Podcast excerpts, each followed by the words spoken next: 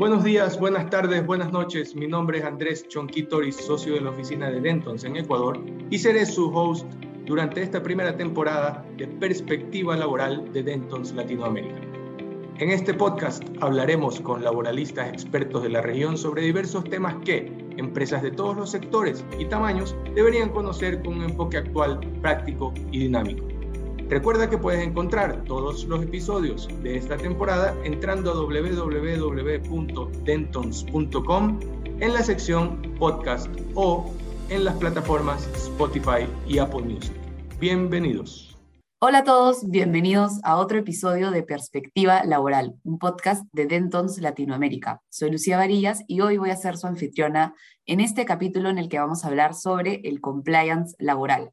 Y para eso estamos con Juan Larruí, socio del área de Derecho del Trabajo de Dentons Argentina, y Silvia Hernández, asociada senior del área laboral de Dentons Costa Rica. Hola Juan, ¿cómo estás? Buen día Lucía, muchas gracias por la introducción. Eh, un gusto estar acá, encantado. Y bueno, eh, listos para conversar de este tema interesante. Muchas gracias, eh, Juan. Y Silvia, ¿qué tal? ¿Cómo estás? Hola, Juan y Lucía. Muchas gracias por la invitación. Bueno, muchas gracias a los dos. Eh, comenzamos entonces con las preguntas. Hoy vamos a hablar, como les comenté, del compliance laboral y queríamos saber eh, cuál es la relevancia del compliance a nivel laboral en cada uno de sus países, en Argentina, en Costa Rica, si es que existe alguna norma tal vez y si esta es de aplicación para eh, el aspecto netamente laboral, ¿no? Y cómo estas, eh, esta regulación, si es que existe o alguna obligación, sirve o es necesaria para mitigar eventuales contingencias a nivel laboral. Eh, Juan, comencemos contigo. Muchas gracias, Lucía. Bueno, en Argentina, eh, en el año 2017, y como necesidad de la Argentina de ingresar en la, en la OCDE, se sancionó una ley, pero que tiene un tinte penal y se refiere a la responsabilidad penal de las compañías. Eh, a su vez, esto tiene una, una, una, faceta laboral y también una faceta corporativa. Desde la ley laboral, si bien no tenemos una norma específica de compliance, sí tenemos la ley laboral común y los convenios colectivos de trabajo que imponen ciertas obligaciones. Entonces, dentro de ese contexto, de un modo de hacer un paralelismo con esta norma que les acabo de referir, es eh, muy común que las empresas, no solo las multinacionales, porque ya tienen incorporado ese tema, por ejemplo en Estados Unidos con la FCPA, en, Gran Bretaña con la UK Bribery Act, eh, la Loi Sapin en Francia, eh, han ya elaborado políticas internas y, y códigos de conducta. En Argentina, aun cuando somos huérfanos de esa norma a nivel laboral, eh, sí es una práctica común, es una práctica muy recomendable que las compañías instrumenten esas políticas internas, eh, controlando y sancionando, en caso de que, se descubran, violaciones a, normas laborales y de seguridad social, principalmente por el efecto que producen eh, en la responsabilidad no solo de las empresas, sino en ciertos casos en responsabilidades de personal de miembros del directorio, por ejemplo. Y esto se ve no solo en, en incumplimientos que se produzcan en el seno interno de una compañía, sino también que se ve cuando una compañía eh, implementa procesos de outsourcing de servicios, por ejemplo, en donde ahí sí la ley laboral común en Argentina prevé la obligación de parte de la empresa principal en auditar y controlar el cumplimiento de obligaciones laborales y previsionales a los empleados que el contratista afecte al servicio tercerizado. Con lo cual, ahí se abre también otra, otra eh, faceta que debe ser rigurosamente controlada y llevada a la práctica por las compañías, precisamente para evitar responsabilidades innecesarias. Perfecto, entonces, claro, no hay una regulación específica para laboral, pero sí existe un marco, digamos, general, asociado más hacia lo penal, y evidentemente yo también estoy de acuerdo que es algo que se debería implementar. Silvia, en Costa Rica, ¿cómo se maneja el tema del compliance laboral? ¿De repente en, su caso tienen también alguna norma? Sí, de hecho en Costa Rica entró hace años a, a, regir una normativa para efectos de cumplir con los estándares para que el país pudiera ser admitido en la Organización de Cooperación de Desarrollo Económico, la OCDE, em, que al igual que en Argentina, esta ley tiene un tinte penal.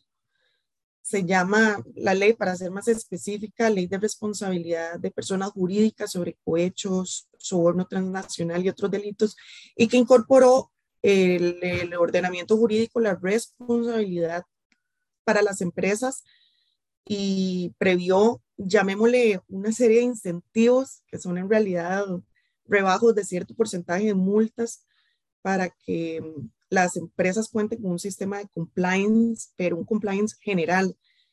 Y el, el modelo de compliance en Costa Rica es, es opcional y no especifica directamente un compliance laboral, pero eh, bueno, como, como dije antes, es desde el punto de vista penal y si la empresa se coge este sistema, ahí sí obligatoriamente ya debe cumplir con un modelo de prevención que establece la legislación, que implica, entre otros, eh, poner protocolos, políticas, códigos de ética, fijar procedimientos para ejecutar labores, em, para prevenir, por supuesto, actos ilícitos, eh, fijar procedimientos para auditorías financieras, eh, programas de capacitación, entre otras cosas, pero principalmente las, las multinacionales ya cuentan con programas de este tipo por ser empresas que, que están ligadas con Estados Unidos y em, estos temas de compliance vienen de hace muchos años atrás, yo antes de esta legislación en Costa Rica y en Argentina, por lo que varias empresas multinacionales en los países resulta bastante sencillo incluirlas dentro de sus políticas y procedimientos internos. Mm, desde, desde el punto de vista laboral, esto incide que Costa Rica es obligatorio que en toda relación laboral, excepto varias excepciones muy, muy puntuales, que se firmen contratos laborales y en, que en este se establezcan las obligaciones y prohibiciones em, relacionadas con un sistema de compliance, entonces se podría incluir dentro de los contratos de trabajo.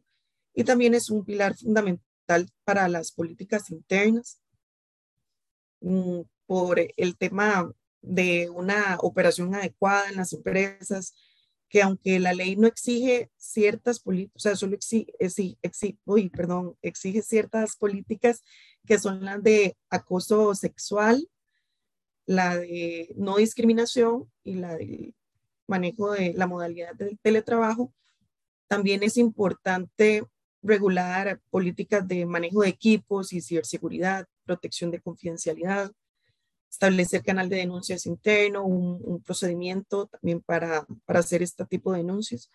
todas esas políticas, aunque no son obligatorias, son muy necesarias que las empresas las tengan para también regular el ámbito laboral. Buenísimo. Entonces estamos de, en realidad frente a dos países que tienen unos panoramas bastante similares y quería saber, eh, Juan, en Argentina, o, de repente desde tu experiencia eh, aquí en Dentons, ¿qué tan importante o, cómo juega el compliance laboral a la luz de los due diligence que preparamos eh, como Dentons para nuestros clientes en casos de M&As, ¿no? Más o menos, ¿cómo entra a talar aquí el compliance laboral? Bien, sí, es un tema muy, muy sensible. Previa a, esto, eh, también quería, quería comentar que el tema de compliance laboral eh, también sirve en el seno interno de la compañía, después eventualmente nos podemos explayar más adelante sobre este tema, en materia de, del procedimiento interno necesario en el caso de detectar un, un, un caso de incumplimiento a normas de compliance. ¿no? Eh, nosotros hemos tenido mucha experiencia, por ejemplo, en casos donde advertido un caso de corrupción interno, supongamos un director, eh, bueno, y como sabemos en Argentina, creo que en Costa Rica es parecido, el empleador tiene la carga de probar una causa de despido, es fundamental el poner en práctica ese, eso que hablábamos de tener un procedimiento interno aceitado, detectando la la, infracción, produciendo las pruebas, así tenemos la preconstitución de prueba necesaria el día que tengamos que defender una causa de despido. Y este puede tener repercusión corporativa, porque la ley de sociedades en Argentina prevé esto como una falta de responsabilidad de un administrador de una sociedad, por ejemplo, tiene consecuencias societarias y también, como sabemos, consecuencias penales. Con lo cual siempre hay tres facetas en estas, estas Bueno, yendo a tu pregunta puntual, eh, sí, los procesos de due diligence y de M&A eh, yo siempre digo que los aspectos laborales y, e impositivos, si tax employment, son las vedettes en todo proceso de due diligence. ¿Por qué? Porque ahí es donde se producen las, las mayores contingencias y las mayores eh, eh, dificultades a la hora de negociar un, precio para la compra de una compañía, por ejemplo. en materia laboral, al menos en Argentina, eh, el incumplimiento de, normas eh, de, índole laboral y de seguridad social generalmente lleva no solo a, exposiciones o contingencias provenientes del empleado, eh, despidos indirectos. Este. Hay ciertas cuestiones que tienen que ver con irregularidades en la registración de un empleado, que en Argentina tienen consecuencias económicas enormes porque habilitan al empleado a reclamarnos no solo las indemnizaciones regulares, sino otras compensaciones que pueden llegar a triplicar los montos en juego, con lo cual siempre en un proceso de due diligence lo que siempre vemos es el cumplimiento de la norma laboral, que estén registrados todos los empleados, que tengan bien hechos los aportes y contribuciones la seguridad social.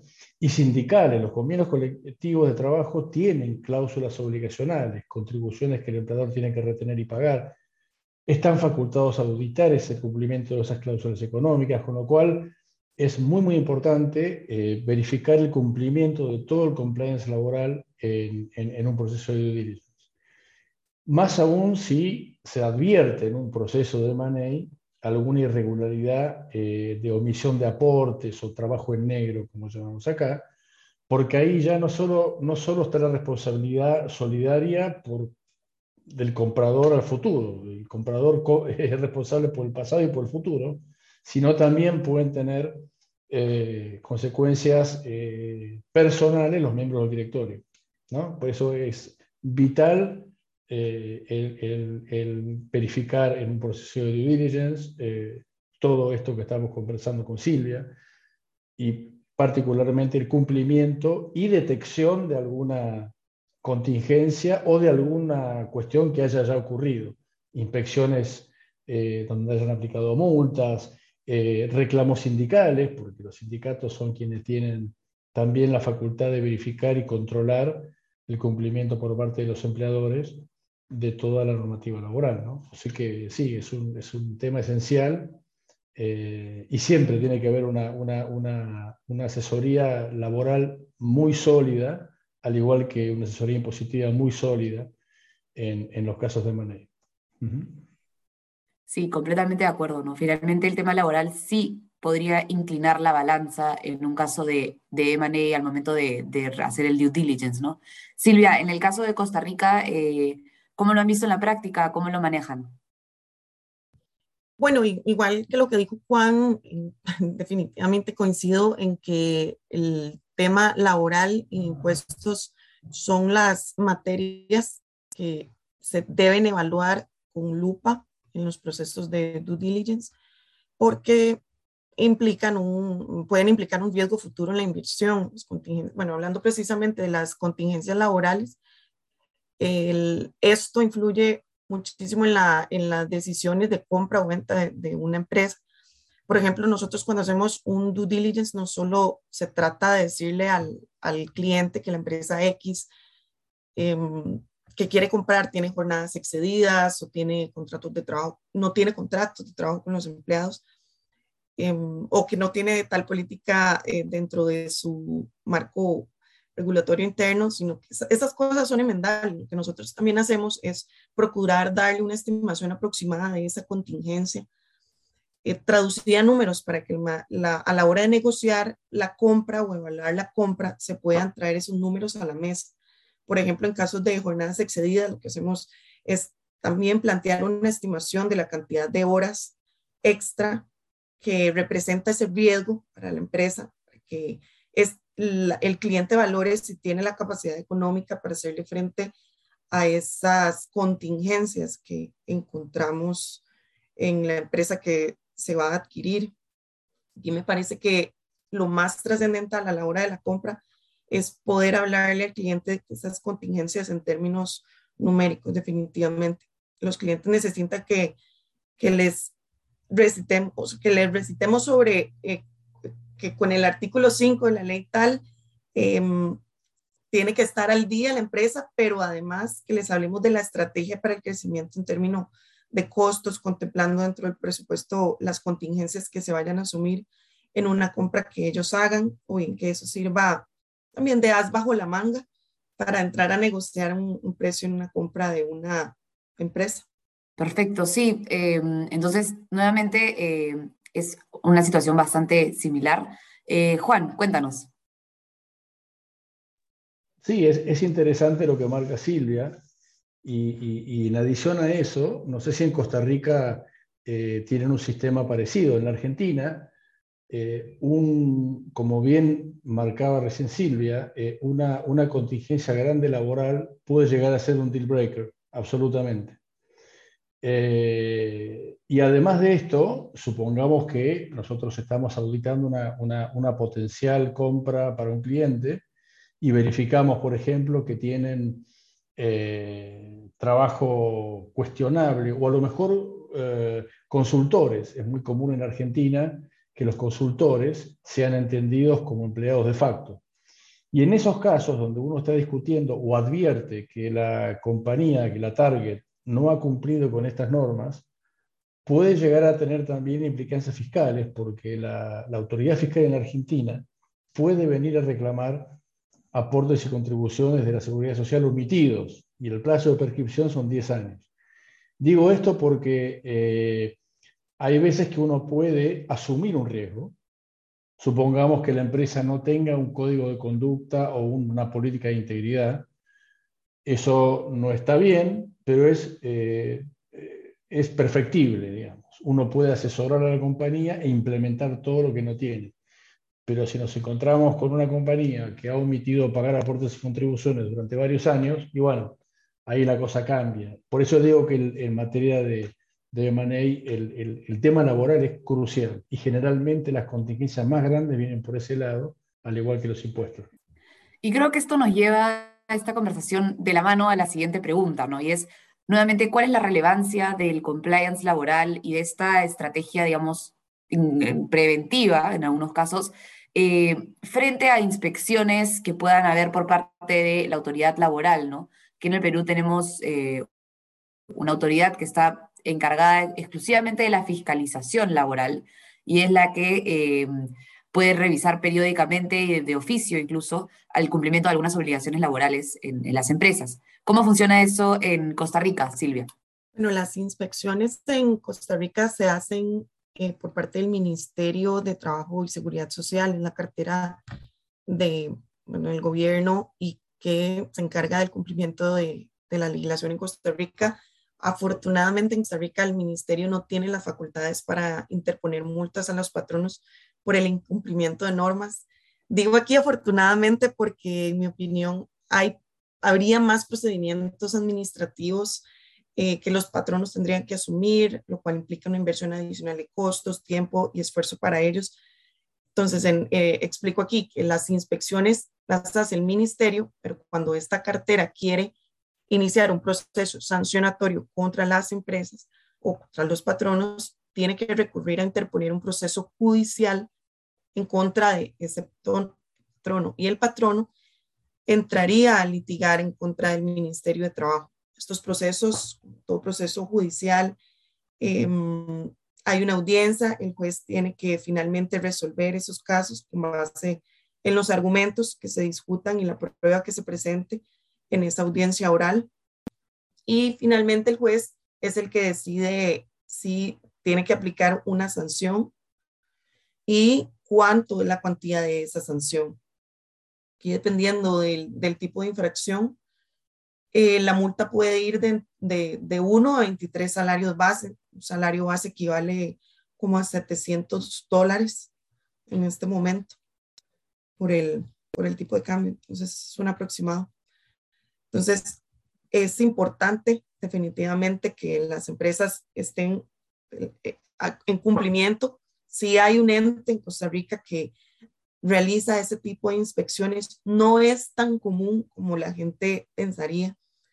Em, en este momento están haciendo inspecciones, incluso revisando los salarios para ver si se equiparan los de los salarios de hombres y mujeres cuando, se encuentren en unas posiciones eh, iguales o similares.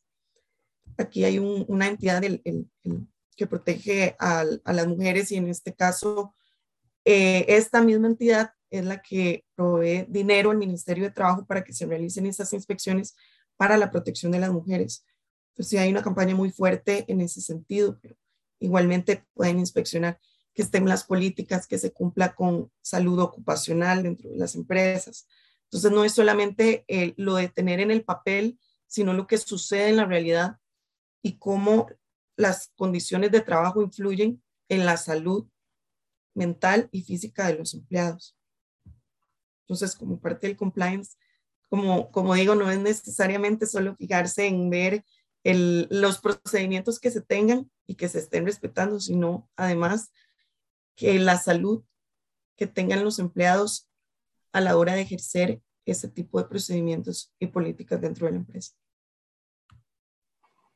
Buenísimo, es una figura súper distinta a lo que sucede aquí en el Perú, ¿no? Donde sí tenemos una entidad que tiene la facultad de aplicar directamente sanciones económicas a las empresas por incumplimientos, ¿no? Sin tener que pasar por la vía judicial.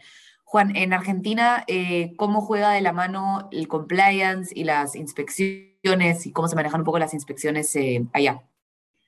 Bueno, en Argentina es eh, bastante distinto. El Ministerio de Trabajo tiene plenas facultades para inspeccionar a las empresas, labrar actas de infracción y aplicar multas.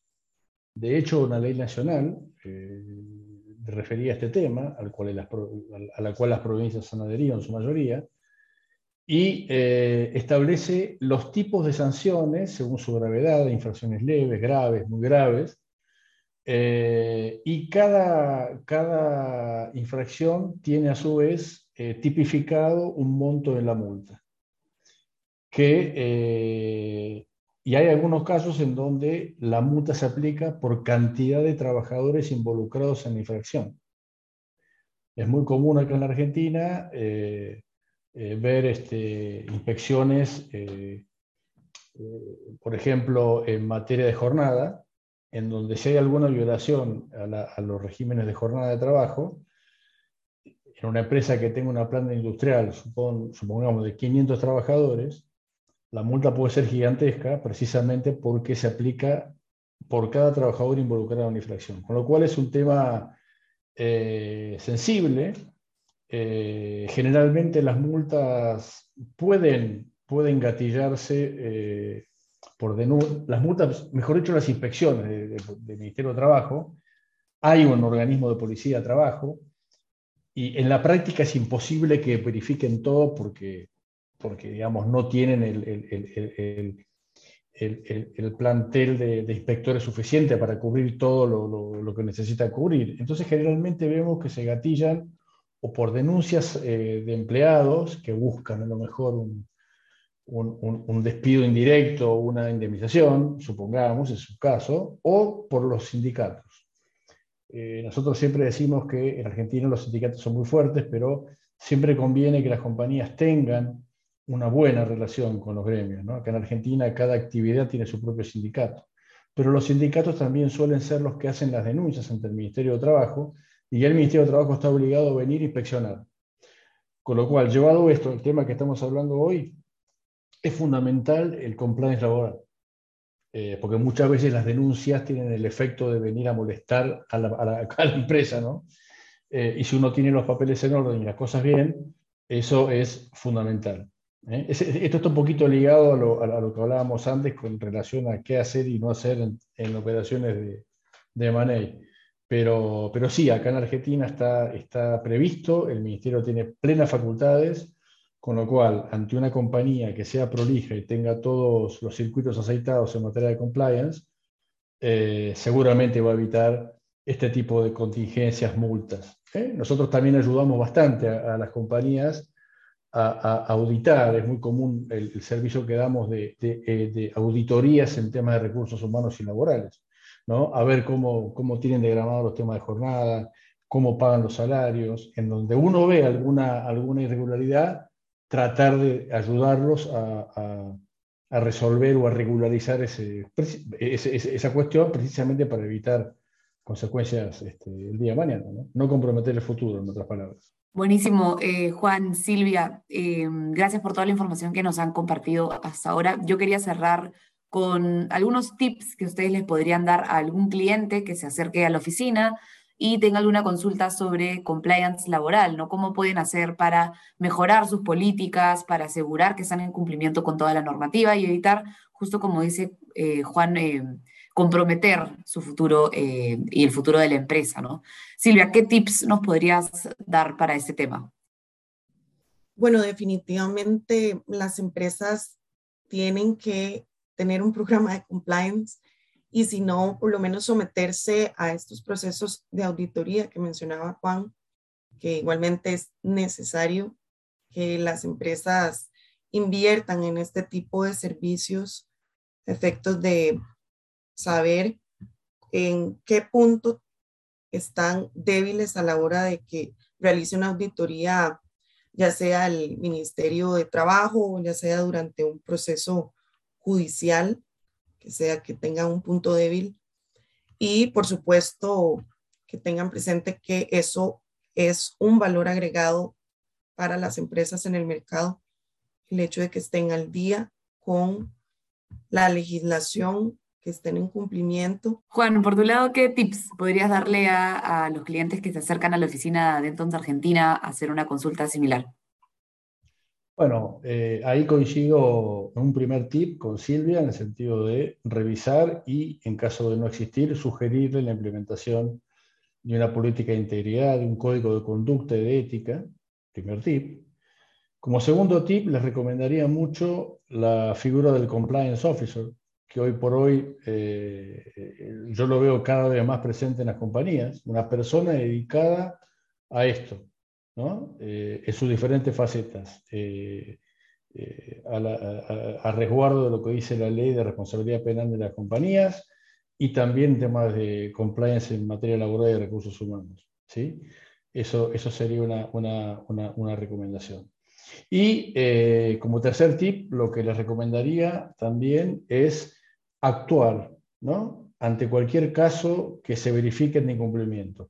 Por ejemplo, sospechan no sé, de un ejecutivo que a lo mejor está eh, sospechado de cometer alguna eh, situación a nivel de alguna compra dudosa o, ese tipo de cuestiones, automáticamente disparar en los canales de denuncia, hacer la investigación y tomar cartas en el asunto. En este sentido, eh, siempre es mejor mostrar cumplimiento frente a cualquier reclamo, ya sea de un empleado o de una autoridad, mostrar que uno cumplió con todo esto en lugar de no tener nada que mostrar. Eso seguramente le va a implicar a la compañía una, una, exoneración o al menos un tratamiento bastante más benévolo. Buenísimo, les agradezco muchísimo Juan y Silvia por compartir con nosotros eh, esta información y estos tips yo los invito a eh, ponerse en contacto con Dentons. Tenemos oficinas en toda la región. En caso tengan eh, interés en verificar que estén cumpliendo con toda la normativa laboral en su país o en caso requieran asesoría para inspecciones en el Ministerio de Trabajo de, su región, de su país o de cara a un proceso de M&A. ¿no? Nosotros en todas las oficinas de Dentons estamos encantados de ayudarlos con estos temas. Eso fue todo por el programa de hoy. Chao. La información mencionada en este episodio no debe ser considerada como asesoría legal. El Grupo de Derecho Laboral de Latinoamérica cuenta con profesionales que lo pueden asesorar de manera integral en una gran variedad de soluciones para su negocio. Como la firma de abogados más grande del mundo, con 20.000 profesionales en más de 200 oficinas y en más de 80 países, podemos ayudarlo a hacer crecer, proteger, operar y financiar su negocio. Para más información, entra a www.dentons.com Gracias por acompañarnos y nos vemos en el siguiente episodio.